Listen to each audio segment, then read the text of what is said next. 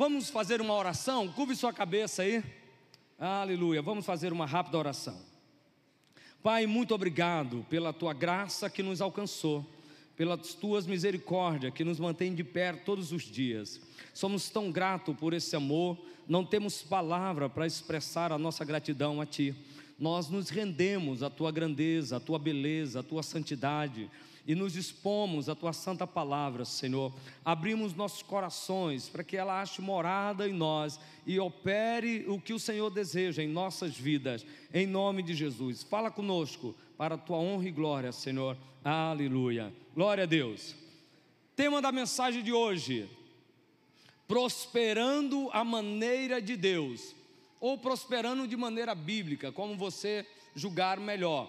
Prosperando a maneira de Deus eu creio que vai abençoar a tua vida, então não saia, continue aí. Quantos prósperos nós temos aqui? Então você vai sair daqui se tornando cada dia mais próspero. Eu tenho o hábito de sempre perguntar a Deus qual assunto falar para a igreja. Toda vez que eu sou escalado para ministrar, a minha primeira pergunta é: Deus, o que eu devo falar? Qual assunto o Senhor quer trazer para a sua igreja? Eu sempre faço essa pergunta e sempre recebo uma resposta, uma direção de Deus.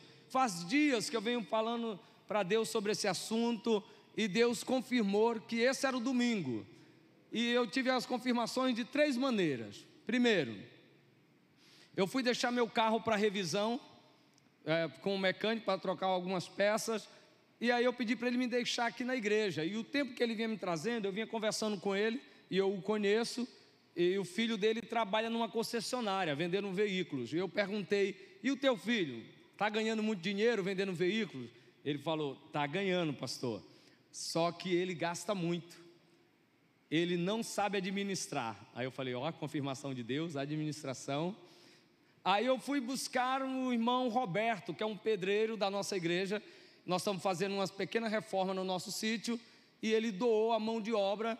Ele falou: Eu vou fazer, pastor, de graça. E eu fui buscá-lo.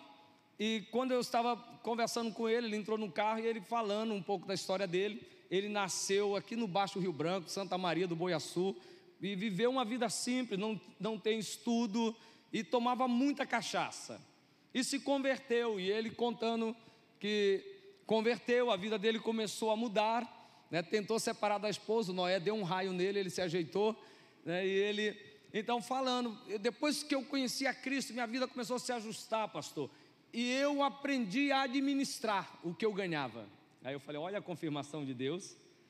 Hoje ele tem uma casa muito boa, quatro apartamentos, acho que é isso, quatro apartamentos excelentes. Não é aquelas vilazinhas, não, tá? Que, às vezes você pensa, é aquelas vilazinhas, pastor? Não, quatro casas boas para alugar, tranquilo, tem o carro dele, não tem estudo. E falou a boa administração, pastor. Eu, ó, Deus confirmou. Sábado, o irmão mandou um aviso que ia faltar energia por manutenção. Aí eu disse: vou mandar o gerador da igreja para manutenção, para limpar carburador e tudo. Levei para manutenção aqui no irmão Caxias, Caxias Moto, aqui pertinho, na Taíde teve. Levei e a, irmã começou a falar a história deles. O Caxias bebia cachaça, não era pouco, não, acho que mais do que o Roberto. Tomava cachaça demais. E aí converteu e começou a se ajustar na vida deles. E o prédio onde ele tem a oficina e agora a loja dele, que foi o que doou esses capacetes, era alugado. Aqui na Taiguiteve, avenida principal, é caríssimo um imóvel ali. E ele só mecânico de moto, mas converteu e começou a ajustar.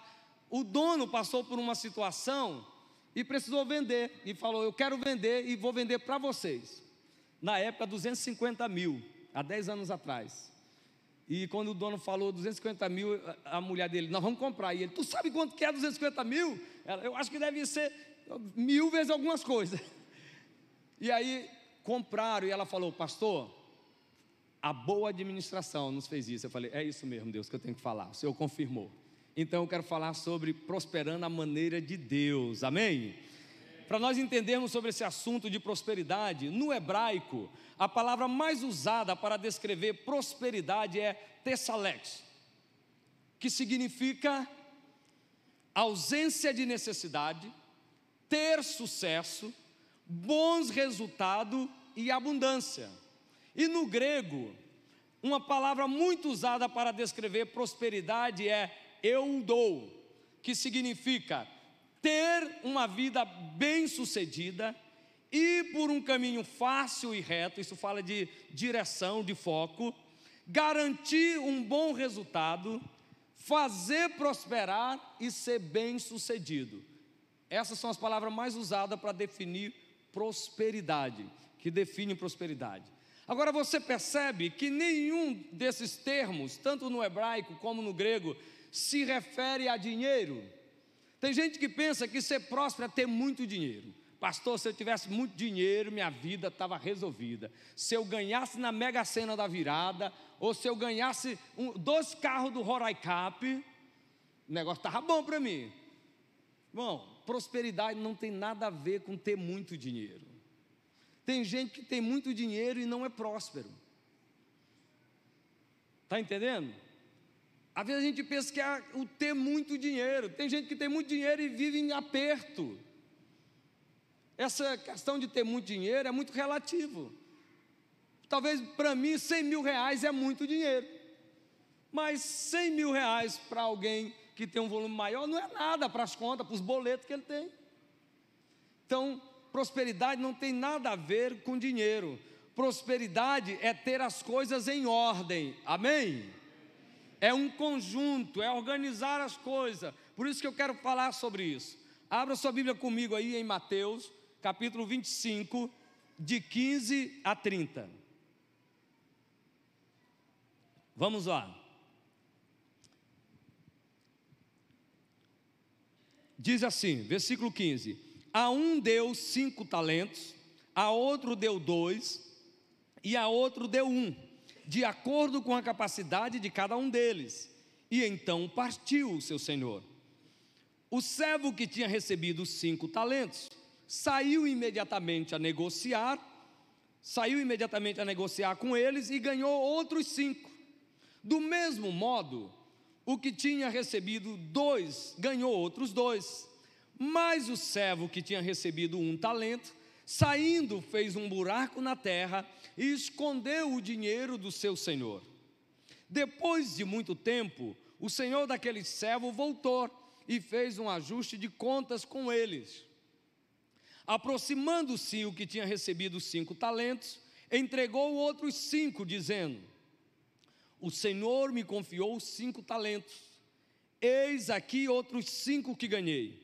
O Senhor disse: Muito bem, servo bom e fiel.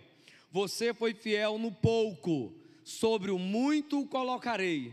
Venha participar da alegria do seu Senhor. E aproximando-se também o que tinha recebido dois talentos, disse: O Senhor me confiou dois talentos, eis aqui outros dois que ganhei. Então o Senhor disse: Muito bem, servo bom e fiel você foi fiel no pouco, sobre o muito o colocarei.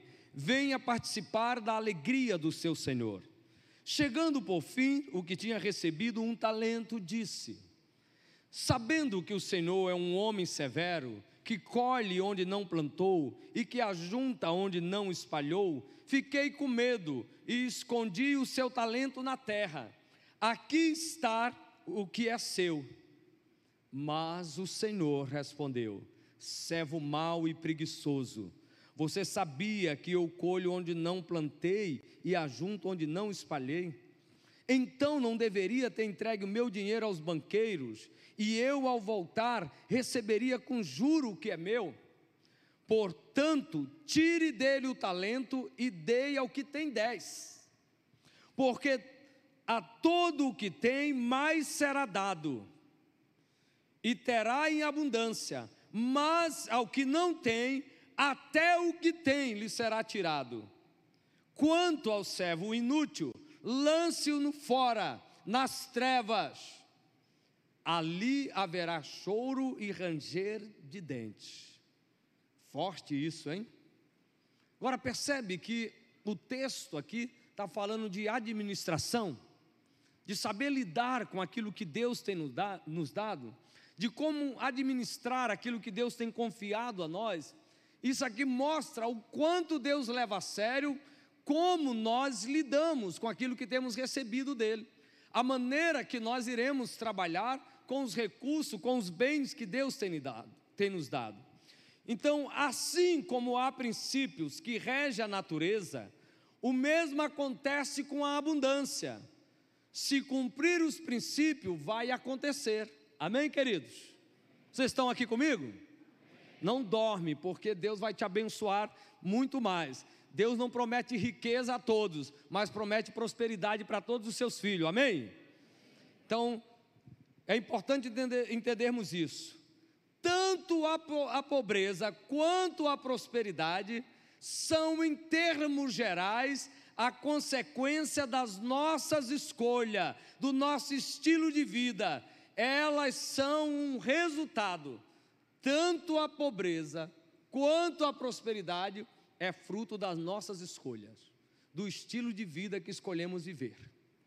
Se você escolheu viver uma vida desregrada, lançada nas farras, nas bebedeiras, nas noitadas, provavelmente você vai viver uma vida de ruína. Mas se você viver com prudência, com sabedoria, é muito provável que o resultado vai ser de prosperidade. Então, esse negócio de pensar, ah, pastor, eu sou pobre porque Deus quis assim. Deus me criou e falou: Tu vai ser pobre de maré desceu, miserável. É a sina de Deus para mim, pastor. Essa é minha sina, ser pobre, miserável.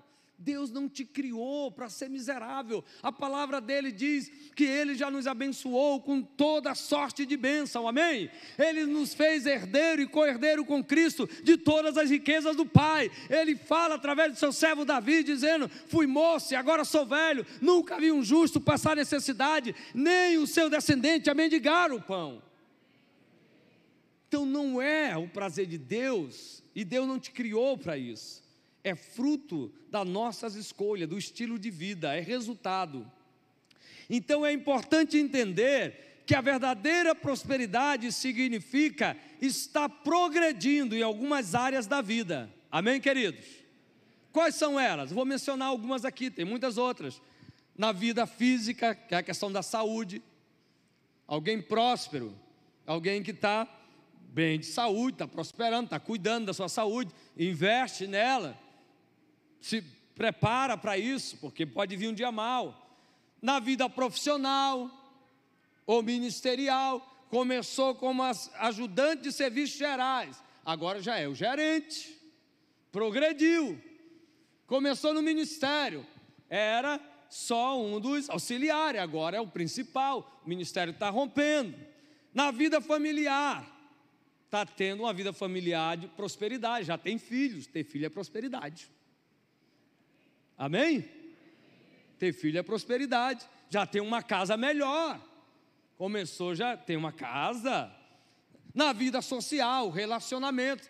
Ter um ciclo de amizade também é, é prosperidade. Tem gente que vive isolado. Na vida financeira, são áreas que definem nossa prosperidade. Então é importante entendermos isso.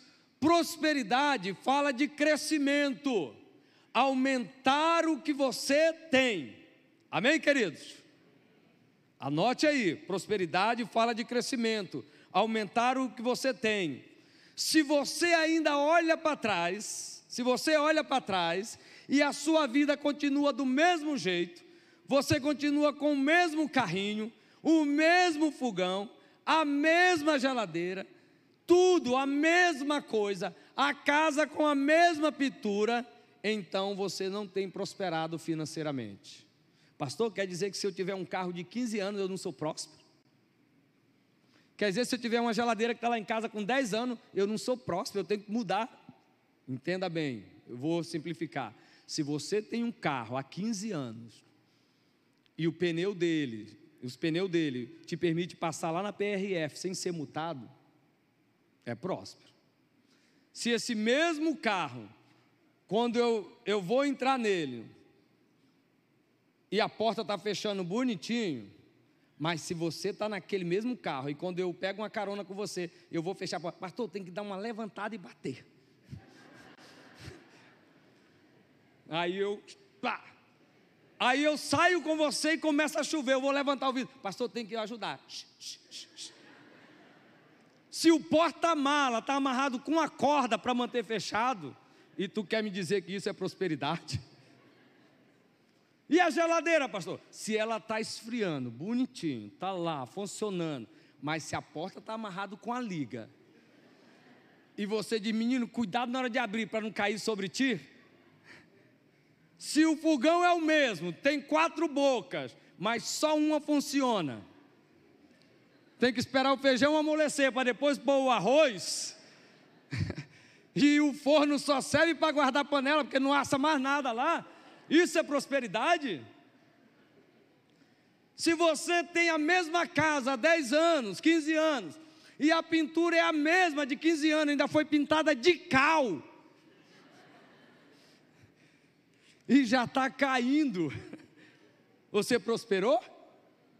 Então, prosperidade significa crescimento, aumentar o que você tem. Amém, querido? Isso é prosperidade. A diferença entre ser próspero e ser rico. Há pessoas que são prósperas, mas não são ricas. E tem ricos que não são prósperos. Uma pessoa que andava de bicicleta e passou para uma moto, podemos dizer que ela é próspera. Amém? Ele chegou aqui numa barra circular, colocava no estacionamento escondido. Agora ele chegou de bis. E deixa eu te falar, pensa num troço cara é a bis. Rapaz, como é que um bichinho daquele é caro?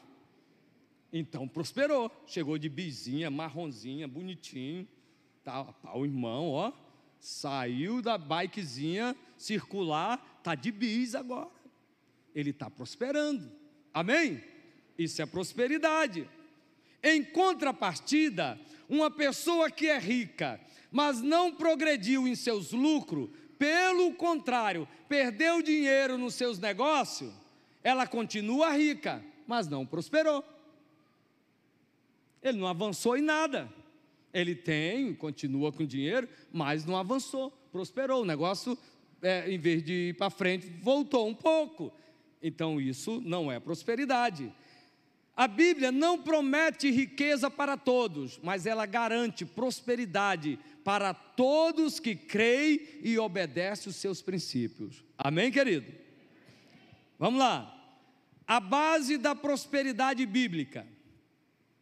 Uma vida próspera não é obra do acaso e nem resultado de ter boa sorte ou um destino abençoado.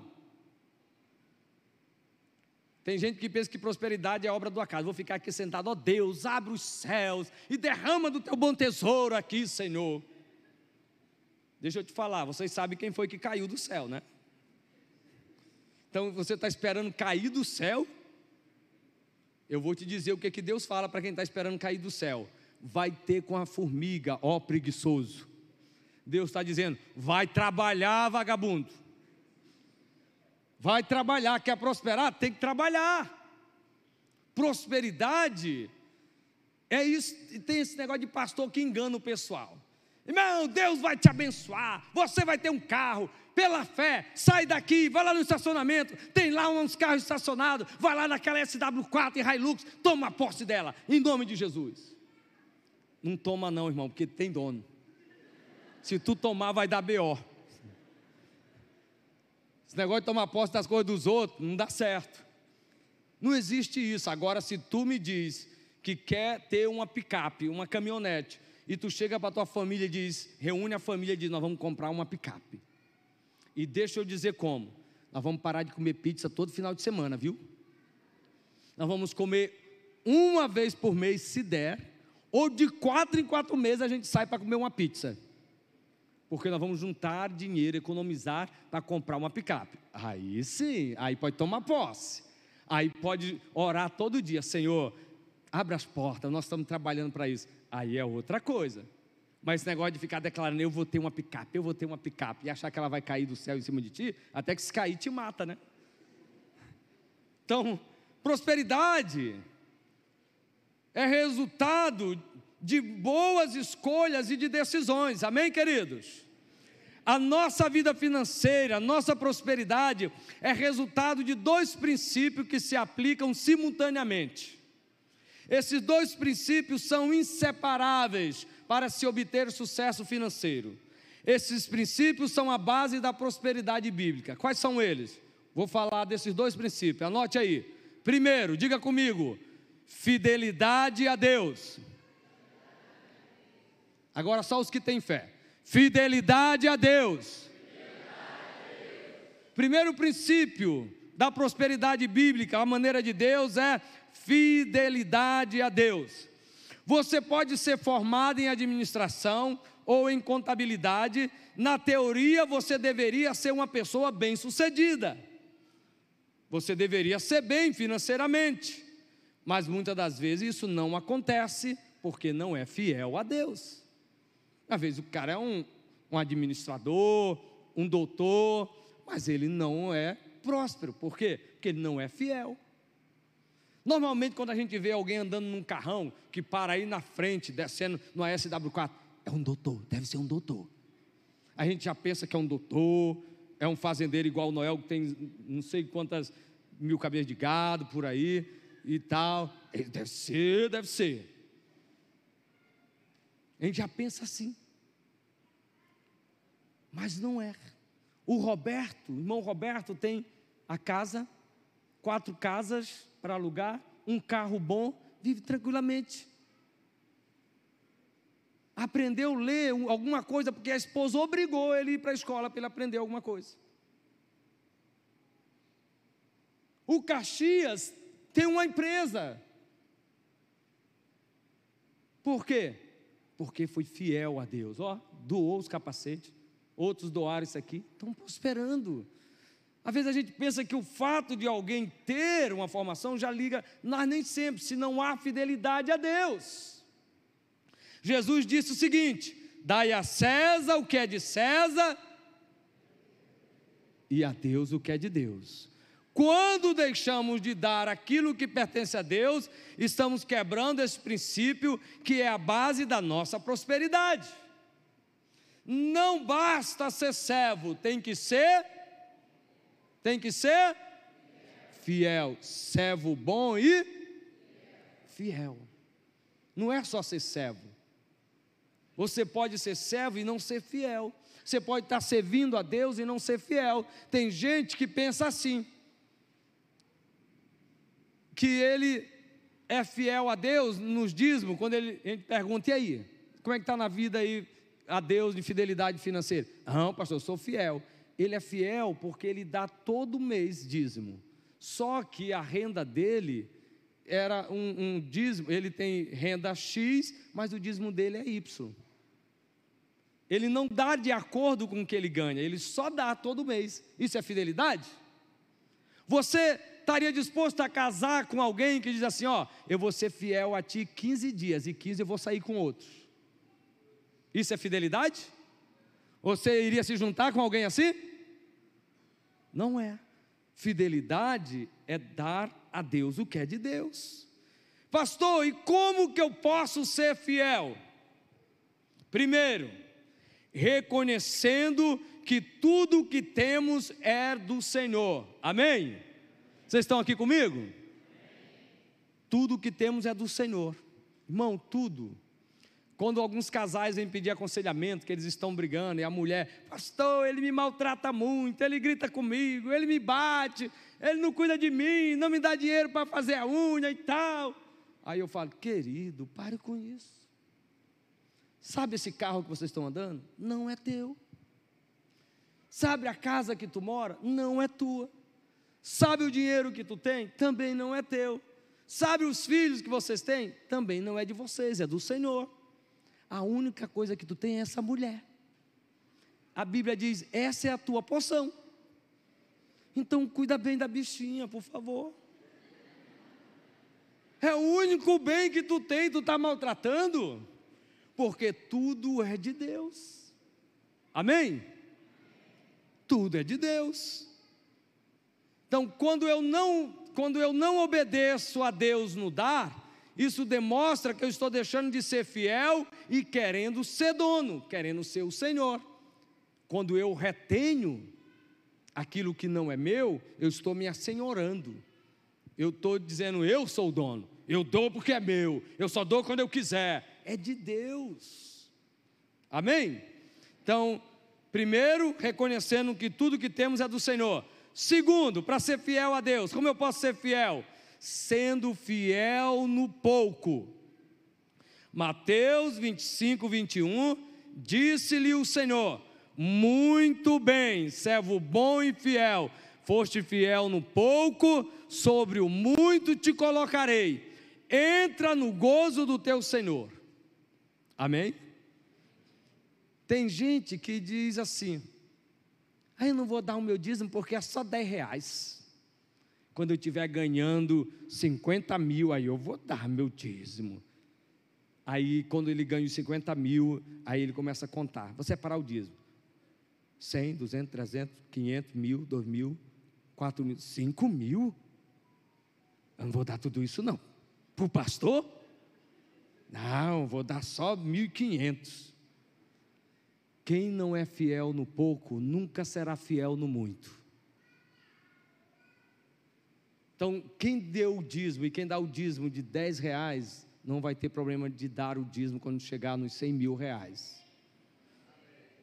Amém, queridos? Tudo que temos ainda é pouco comparado ao que Deus quer nos dar. O princípio que Deus usa para nos prosperar é o princípio da fidelidade. Você não terá mais de Deus se não for fiel com aquilo que já tem. Amém? Você não terá mais de Deus. Terceira maneira, como eu posso ser fiel a Deus? Seja fiel com os bens materiais. Lucas capítulo 16, no versículo de número 11. Se, pois, não, não vos tornaste fiéis na aplicação das riquezas de origem, de origem injusta, quem vos confiará as verdadeiras riquezas?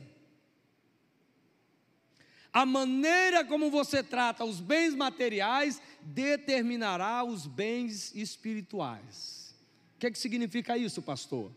A maneira como eu lido com aquilo que Deus tem me dado Imagine que Deus me deu essa caixa de som para nós, a igreja, mês passado. Aí nós vamos ter um evento e precisa levar o som. Aí eu pego essa caixa e jogo em cima do carro de qualquer jeito. Jogo lá. Brá, e começa a arranhar. Pastor arranhou. É de Deus, é de Deus, é de Deus. Aí vai lá para o sítio, aí vai pegando poeira, entrando no sistema sensível da caixa. Pastor e a poeira. Menino é do rei. Aí Deus fica olhando, tá certo, é assim que tu trata, né? É o irmão quando pega o carro, aí vai nos buracos aqui. Irmão, o buraco é do reino, é do reino, pastor. Não estou dizendo que você tem que idolatrar, se apegar a bem materiais, mas a maneira como você cuida determinará como Deus vai lidar com você.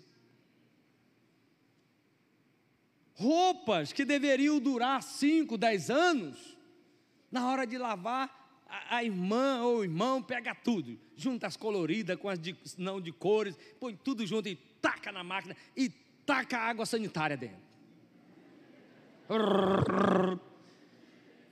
Aí depois o marido está lá no guarda-roupa. O que, que foi, amor? Minha camisa amarela. Não está aqui. Está aí sim. Tá não, já procurei. Tem uma toda colorida aqui, não sei de quem é. Tá tudo manchado porque misturou tudo. Não tem cuidado, não separa. Essa daqui é de eu vou lavar depois. A calça jeans, está lá na etiqueta: secar a sombra. Taca num solzão de 40 graus de Roraima. Uma semana a bicha está branca e dura. Acabou a calça. A maneira como você lida com os bens materiais determinará. Quarta maneira, Quarta maneira como eu posso ser fiel. Se eu estou falando com alguém, não vai embora, não, fica aí. Seja fiel no alheio, amém? Seja fiel no alheio. Lucas capítulo 16, só que agora no versículo 12: Se não vos tornaste fiéis na aplicação do alheio, quem vos dará o que é vosso? O que, que é, pastor? O que, que significa administrar bem o dos outros? Vamos lá. Ser fiel no alheio Imagine que você chega, Pastor Lima, me empreste seu carro, querido, para me pegar um irmão. Aí o pastor Lima empresta o carro para você, que ele é generoso, gente boa demais. Aí tá com um tanque cheio. Aí tu pega o carro dele, busca o irmão, vai deixar e tal. Quando devolve, está na reserva. Entrega caladinho. E sai. Pastor Lima vai ligar o carro dele feliz que ele entregou o tanque cheio. Ele falou: Esse irmão abençoado deve ter enchido. Quando liga lá, uh, lá para o amarelinho. Pastor Lima deve abençoar ele. Senhor te abençoe, irmão. Irmão, pegou emprestado, estava com meio tanque, ou deixa meio tanque, ou então enche. Isso é ser fiel no alheio. E se você pegou e, consequentemente, você bateu, arranhou, tem gente que faz isso e entrega o carro, aí o irmão liga: irmão, percebi que tem um arranhado aqui no carro. Já estava, irmão, já estava. Quando eu peguei, já estava. Não estava. Era para você chegar e falar, irmão, eu toquei o carro no portão, arranhou. Eu te pergunto, você emprestaria novamente? Quando ele chegasse lá, pastor Lima, pastor Lima, empresta seu carro. Ô oh, irmão, está ocupado. Semana que vem, o ano todo. Cuidar bem, ser fiel no alheio, na casa. Imagine você vai e aluga uma casa, está procurando uma casa para alugar e acha uma casa para alugar, achou, está lá e você entra, a casa está toda pintadinha, bonita, as tomadas novas, o espelho do banheiro, tudo lindo, tal. Aí a, a, a dona da casa diz assim: Olha, é, é, ambiente familiar e tal. Não, eu sou crente. De onde? Da Paz Church. Ah, eu também sou. Que legal. Aí empresta para você, aluga a casa, na verdade. Depois de um ano e meio, você devolve a casa. Parede estava tudo pintadinha. Quando ela chega lá, tem prego em quase todo lugar. O espelho do banheiro está rachado. As tampinhas da tomada, só Deus e os meninos sabem.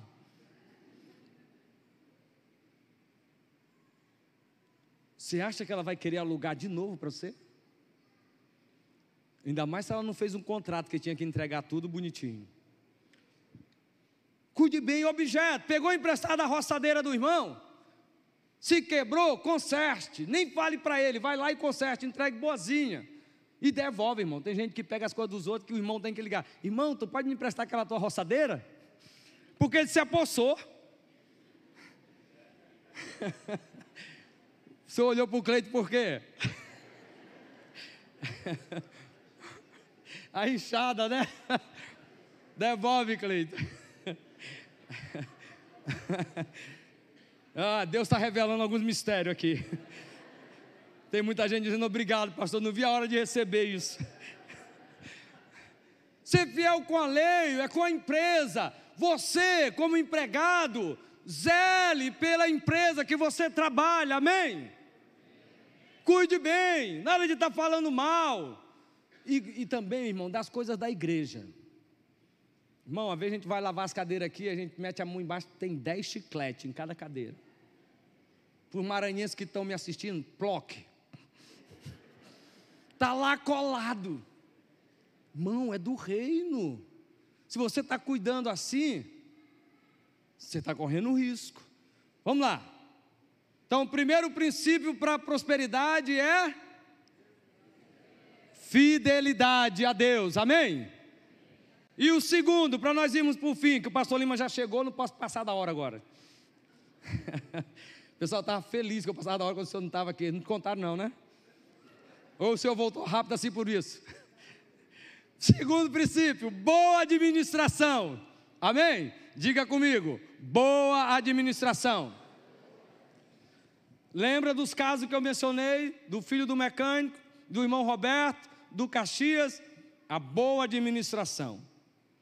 Do outro lado, você pode ser fiel a Deus, dando dízimos e ofertas, mas você desperdiça as bênçãos de Deus, porque você não é um bom administrador do que tem. Deus tem até abençoado muitos crentes, porque eles são fiéis, e Deus cumpre aquilo que Ele promete. Porém, eles desperdiçam tudo, porque não sabe administrar bem. Muitos estão incluídos nesse ponto aqui. Não é que Deus não tem dado, é que eles não sabem como lidar. Jesus disse: aquele que não tem até o que tem lhe será tirado. O segredo para ser próspero é ser fiel a Deus e ser um bom administrador. Amém, queridos? Estão aqui comigo? Pastor, e o que é ser um bom administrador? Anote aí. Ser um bom administrador é não se deixar levar pelos desejos impulsivos de comprar. Hum, pessoal que vai em Lete agora chorou. O que, que é isso? Não saia comprando tudo que vê pela frente. Tem gente que não pode ver algo na vitrine. Meu Deus, que lindo! Eu preciso disso. Ele tinha comprado um semana passada um tênis. Aí ele viu que tem lançamento da Nike. Aí tá lá a, a placa grandona. Normalmente eles colocam o preço bem pequenininho e a facilidade em 12 vezes de 180. Ele, Ai, só isso, suaves prestações. Aí ele compra. Ele vai comprando tudo. Ele vai lá em Letter, viagem internacional. Aí ele entra lá nas lojas do Xigling. E tá lá aquele monte de garrafinha. Aí ele olha as garrafinhas, meu Deus, que lindo. Ai, tá 35, lá em Boa Vista é 50. Aí ele vai comprando garrafinha. Aí ela vê uma louça de porcelana. Ai, amor, compra. Já tem um monte de prata em casa que nem usa. E compra mais outra. Aí foi cedinho para Leta. Deu meio-dia, vamos almoçar? Aí vão. Quando chega lá na churrascaria, mete a mão no bolso. Cadê o dinheiro? Gastou tudo com garrafinha e louças. E ele com chave de fenda. Não sei para quê, não é mecânico?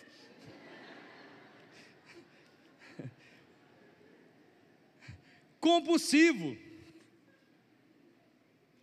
Chega sempre em casa com novidade. Para que isso, amor? Tu comprou por quê? Estamos precisando. Tu comprou porque não sei, estava barato, fiz um bom negócio. um bom administrador, ele sabe comparar sua renda total com o total de despesa do orçamento. Amém? Um bom administrador, ele sabe comparar sua renda total com o total de despesa do orçamento. Ele sabe, eu ganho X e eu preciso gastar X. Está anotado. Ele controla, ele sabe, eu não posso extrapolar isso. O meu cartão eu, já está no limite, eu não posso entrar mais do que isso. Ele sabe administrar, ele sabe como priorizar os gastos, ele sabe o que é necessidade e o que é desejo. Tem gente que não sabe o que é necessidade e o que é desejo. Necessidade é, é comer, desejo é picanha. Todo mundo tem necessidade de comer. Pode comprar uma paleta com osso, que é 20, 20 35 reais o quilo mas ele quer comprar uma picanha de 80. Isso é desejo, tu tem que esperar o momento para isso, saber separar uma coisa da outra. Amém? Então, um bom administrador, ele sabe lidar com isso. Um bom administrador procura fazer anotações diárias ou semanais das suas despesas. Por isso, pois isso ajudará a manter o seu orçamento equilibrado. Pastor, anotar todo dia, pelo menos semanal, querido. Tem gente que sai gastando aí e não sabe com que gastou. Tem gente que não sabe quanto que ele usa de combustível por mês. Tem gente que não sabe quanto que ele gasta de supermercado por mês. Tem irmãos aqui que se eu chegasse agora e perguntasse, me diz aí quanto tu precisa para viver por mês que eu te dou? Ele, ai, pastor, eu não sei. Ele não sabe, ele não, ele não anota. Ele não tem um hábito de anotar. Ele não olha. Tá?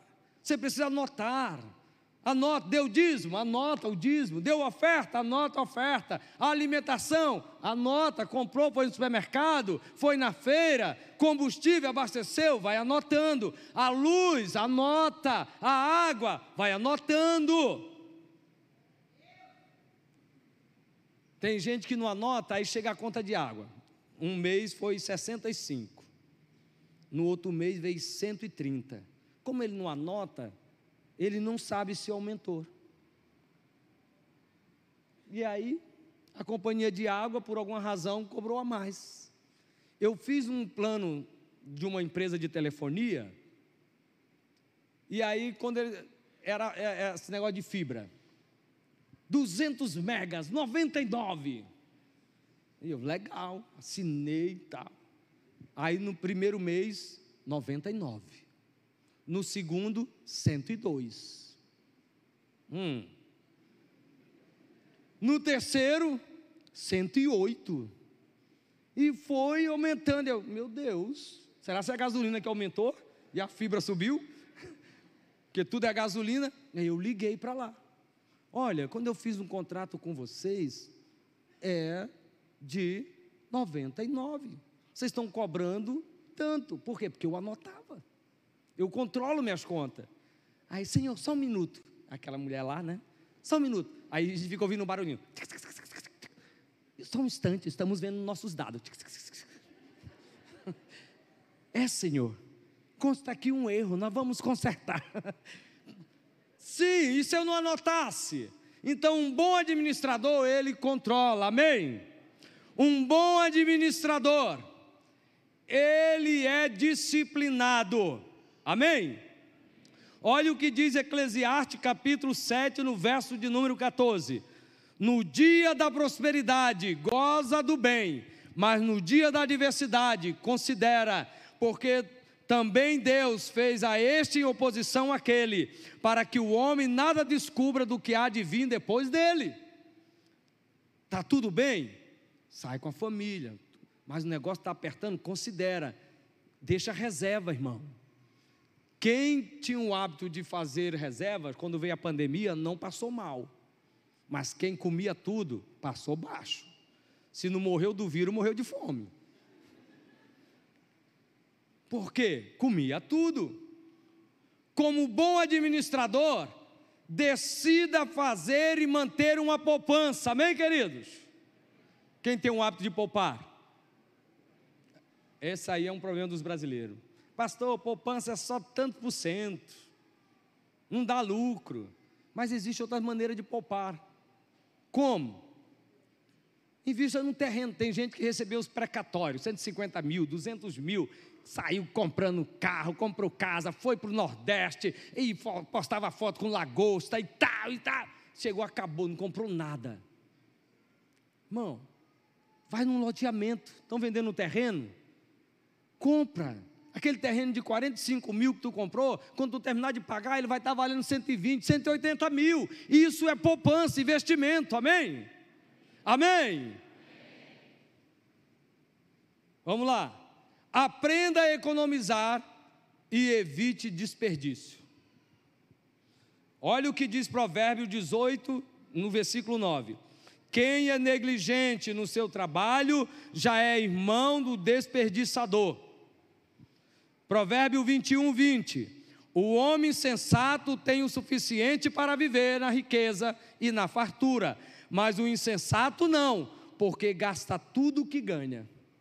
O insensato vai pegando dinheiro, ele sai do banco, ele já sai comprando picolé lá na entrada. Aí ele dá mais uma volta, tem um cara com uma, uma grelha de espetinho lá assando, ele já compra espetinho com farofa. Aí já tem outro vendendo um boné, uma bandeira do time dele, ele já compra. Ele não parou para ver quanto que ele recebeu e com que que ele vai gastar. Aí ele gasta o dinheiro de que não deveria. Aí quando passa o carro da Roraima Energia com a bandeirinha vermelha, ele, Senhor, afasta de mim esse cálice. Porque ele já está com duas contas vencidas, com aviso de corte. E quando ele vê a viatura da Roraima, ele entra em desespero. Então, uma das principais causas de tanta pobreza, de escassez e endividamento em muitas famílias é o desperdício, a falta de zelo, de cuidado. A razão por que muitos vivem hoje apertado financeiramente é simplesmente por conta de viver uma vida desregrada, indisciplinada e sem observar alguns princípios de prosperidade. Por isso vivem em aperto e enveredam pelos caminhos das dívidas. Tem gente que joga fora exemplo de desperdício, vou citar alguns aqui. Por favor, me perdoe se for com você. Tem gente que joga fora as coisas demais, vai pôr a, a roupa na máquina, joga tudo lá dentro, aí sabia que a máquina, a maioria das máquinas de lavar, ela tem três recipientes, do sabão, do amaciante e do alvejante. E tem a dosagem certa para colocar lá. Mas ele ignora. Ele colocou a roupa, pega a caixinha de sabão. Meia caixa de sabão. Você sabia que o, o, o, frasco de amaciante, aquele copinho, é um medidor? O copinho do amaciante é um medidor? Mas ela pega e faz assim. Aí semana que vem, Mô, acabou o sabão e amaciante. Como eu comprei semana que vem? Também tu suja a roupa demais. Não, é que ela não dosou, ela jogou lá dentro. A água sanitária, o desinfetante, em vez de pôr num balde, misturar com água, ele vai assim, joga tudo. Desperdício, o sabão em barra. Vai lavar louça, põe dentro daquela vasilhinhazinha de manteiga, aí enche de água, vai enchendo de água e não tira, vai ficar naquela gosma, e depois pega, ai meu Deus, que gosma, joga fora. Sabão com dois dias. O pano, passou pano na área, o pano ficou encardido, põe no balde, amor, e coloca ela no balde. Amanhã eu lavo. Aí esquece. Passou dois dias, uma semana, um mês. Quando vai tirar o pano, está podre. Ai, que pano velho nojento. Jogo. O pano de chão hoje, irmão, não custa menos de 10 reais. Desperdício de comida. Sobra de comida que vai para o lixo, não tem noção de quantidade. Só é três pessoas na casa. Em vez de fazer um copinho de extrato de tomate de arroz, pega meio quilo, é maranhense joga meio quilo de arroz lá e faz aquele panelão. Aí come um pouquinho, aí sobra, põe, no, põe aí para janta. Aí quando chega na hora da janta, menina, ah, esse arroz vai estar tá duro. Joga fora o arroz. Você vai na lixeira do pobre, o que tem de comida jogado fora. Você vai na geladeira do rico, você abre a geladeira do rico, do próspero, tá lá tapaué feijão que sobrou do almoço, macarrão que sobrou do almoço, está lá dentro o que sobrou do almoço, congelado, guardado. O pobre joga fora, joga fora. Irmão, economiza. Pensa num negócio bom, é feijoada congelada com um mês de gelo. Vocês estão rindo? Você pega aquela feijoada, depois passou assim, uns 15, 20 dias no gelo, tu descongela e põe. Rapaz, o porquinho entrou no feijão. Meu Deus do céu, o negócio está bom demais. Mas pega, joga fora a feijoada. Não. Tapaué, irmão. Pastor Tapaué, cara, da Deline. Sabe aquela Tapaué da Deline? Irmão, lá em casa tem um monte de Tapaué que me deram agora da Espoleto. A Espoleto tem umas tão bonitinhas. Ah, minha esposa põe macarrão, guarda lá. Os meninos chegam com fome. O que, é que tem, mãe? Tem, tem macarrão que sobrou de dois dias. Vai lá, esquenta. Não morre, não. Bom, o tempo não permite mais, o pastor Lima já chegou. Amo demais o senhor, viu? Faz falta aqui. Mas se eu tivesse mais tempo, eu ia falar de um outro princípio, que seria capacidade de mudança. Mas numa outra oportunidade, Capacidade de mudança. Vamos lá, para concluir. Três coisas inegociáveis para, para experimentar a prosperidade financeira de Deus. Três coisas para concluir. Primeiro, reconheça que Deus é o dono de tudo que temos. Amém? Segundo, devolva sempre o dízimo a Deus, pois é dele. Amém? Terceiro, Busque a vontade de Deus em relação à abundância que Ele tem promovido em sua vida. O que, que é isso? Antes de gastar, pergunte: eu devo? Eu estou precisando? É o tempo? E aí eu quero encerrar com essa frase aqui. Anote ela. Deus não multiplica o que eu tenho, Ele multiplica o que eu dou. Amém? Deus não multiplica o que eu tenho. Se Abraão tivesse ficado com Isaac, era só aquele, talvez morreria de febre amarela. Mas como ele deu, multiplicou. É o que eu dou que Deus multiplica. Vamos nos colocar de pé, por favor.